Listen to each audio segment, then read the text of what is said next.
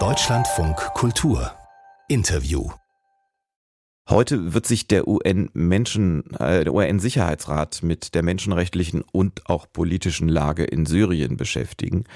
Die Vereinten Nationen haben den seit über zwölf Jahren andauernden Krieg dort also nicht vergessen. Viele Menschen in Europa allerdings schon. Der Ukraine-Krieg hat ja alles verdrängt. Man hört vielleicht noch alle sechs Monate davon, dass wieder neu darüber verhandelt wird, ob unabhängige Hilfsorganisationen im äh, Nordwesten, in der Region Idlib und darum herum arbeiten dürfen. Sie dürfen im Moment wieder. In dieser Region ist das möglich, auch für Ärzte ohne Grenzen. Und deshalb äh, reden wir mit Sarah Meschenmoser, der Leiterin der politischen Abteilung von Ärzte ohne Grenzen Deutschland. Schönen guten Morgen. Guten Morgen. Ärzte ohne Grenzen, da geht es logischerweise um medizinische Hilfe, aber was kann Ihre Organisation alles im Moment tun dort im Nordwesten des Landes? Ja, genau. Ähm, vielen Dank erstmal. Es ist tatsächlich so, wie Sie es auch äh, anskizziert haben in der Anmoderation, dass die humanitären Bedarfe gerade auch im Nord Nordwesten Syriens nach den bald zwölf Jahren äh, seit Kriegsbeginn wirklich überwältigend sind, die Sicherheitslage und auch die humanitären Handlungsspielräume aber immer wieder beschränkt.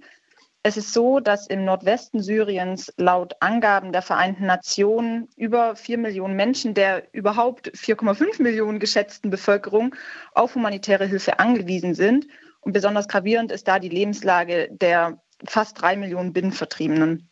Aktuell können wir als Ärzte ohne Grenzen im Nordwesten Syriens fünf Krankenhäuser unterstützen oder direkt betreiben. Darunter ist das einzige Brandverletzungszentrum weiterhin in der Region Außerdem äh, unterstützen wir 15 Basisgesundheitszentren, fünf medizinische Anlaufstellen nennen wir das, ähm, zwei Zentren für chronische Erkrankungen und insgesamt, und das ist tatsächlich sehr spannend, wenn der humanitäre Handlungsraum eingeschränkt ist, ähm, elf mobile Kliniken, die in Summe mehr als 185 Camps für Binnenflüchtlinge versuchen, mit dem Nötigsten medizinisch zu versorgen. Ich mache das Spektrum noch ganz kurz äh, in Gänze zu. Und zwar betreiben wir als Ärzte ohne Grenzen auch Wasser- und Sanitäraktivitäten in über 100 Camps und auch epidemi epidemiologische Überwachung in 40 Camps und einige tausend Wintersets, Hygienesets und so weiter verteilen wir auch. Und was zuletzt ja auch in der Berichterstattung war, haben wir ähm, aufgrund des nationalen, also des landesweiten Cholera-Notstands auch unsere Nothilfeprogramme hochgefahren,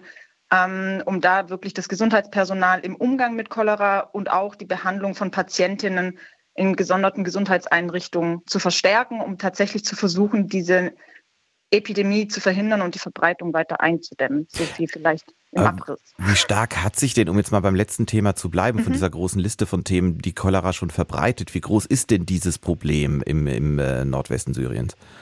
Das ist eine sehr interessante Frage. Es ist tatsächlich so, dass wir es ein wenig atypisch finden, den Cholera-Ausbruch. Wir wissen aktuell noch nicht ganz genau, was dahinter steckt. Die ähm, Infektionskurve hat sich ein wenig abgeflacht. Aber es war tatsächlich so, dass äh, insbesondere im, in der Provinz Idlib 21.000 ähm, Fälle von Cholera zwischen August und jetzt Anfang Januar wirklich erfasst wurden. Landesweit gab es bis zu 100 Todesfällen, aber man muss wirklich schauen, ähm, warum jetzt wirklich die epidemiologische Kurve ein bisschen anders läuft. Wir gehen aber leider trotzdem davon aus, dass Cholera im Norden Syriens endemisch werden könnte. Wie groß ist eigentlich jetzt um diese Zeit das Wetterproblem? Man darf ja nicht vergessen, in diesem Teil Syriens kann der Winter recht hart werden und das tut er im Moment doch, glaube ich, auch. Genau, also es ist tatsächlich so, das ist aber an sich ein, ein tragisches alljährliches Problem. Ne? Die, der, der Winter, der ist äh, relativ absehbar.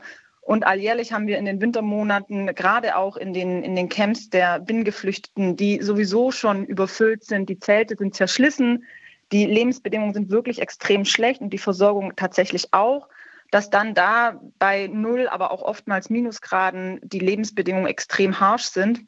Wir versuchen dann, Zelte zu isolieren, Böden zu isolieren, Decken zu verteilen. Aber tatsächlich haben wir dann noch zusätzlich die Schwierigkeit, gewisse Camps nicht mehr zu erreichen, auch mit unseren mobilen Kliniken. Wir haben tatsächlich auch in der genannten Brandverletzungsklinik immer mehr Verbrennung und massive Atemwegserkrankungen, die wir behandeln aufgrund von einem gefährlichen Heizverhalten. Eine Kollegin von mir hat mir kürzlich berichtet, ist wirklich tragisch ähm, dass Menschen alles versuchen zu heizen, Windeln, Schuhe. Man kann sich ja vorstellen, was das dann für Abgase sind. Und was vielleicht noch ein, ein letzter bemerkenswerter Punkt ist in, in, in puncto Winter, Ähm, es gab und gibt tatsächlich immer wieder Pläne, die schlechten und zerschlissenen Zelte zu ersetzen mit etwas stabileren Unterkünften. Und es hat tatsächlich dazu geführt, dass wir nennen das dann Winterisierungsaktivitäten teilweise ausgesetzt wurden. Aber das eine ist dann schlussendlich nicht passiert und das andere auch nicht, ähm, sodass dann Menschen in extrem schlechten Zelten verharren mussten.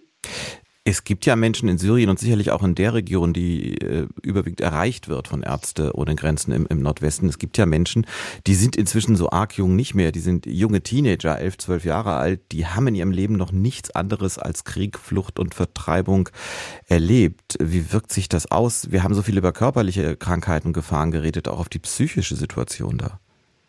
Ja, genau. Also es ist tatsächlich äh, total richtig, was Sie beschreiben. Es ist die, die Kriegshandlungen in Syrien sind ja tatsächlich in einer, in einer anderen Phase. Die massiven Kampfhandlungen und auch die breitflächige Bombardierung ist, ja, zu Ende ist ganz, ganz schwierig zu sagen. Naja. Ja, zu Ende ähm, weiß man nicht, aber sag mal, es ist jetzt genau, ruhiger als ist, noch vor ein paar Jahren.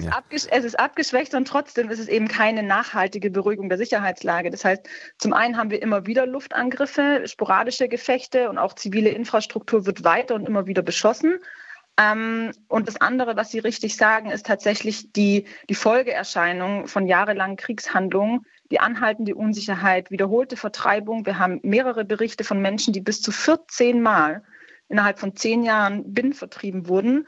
Ähm, und da tatsächlich versuchen wir auch, unsere Behandlungsangebote auszuweiten, um noch mehr traumatisierte Menschen erreichen zu können.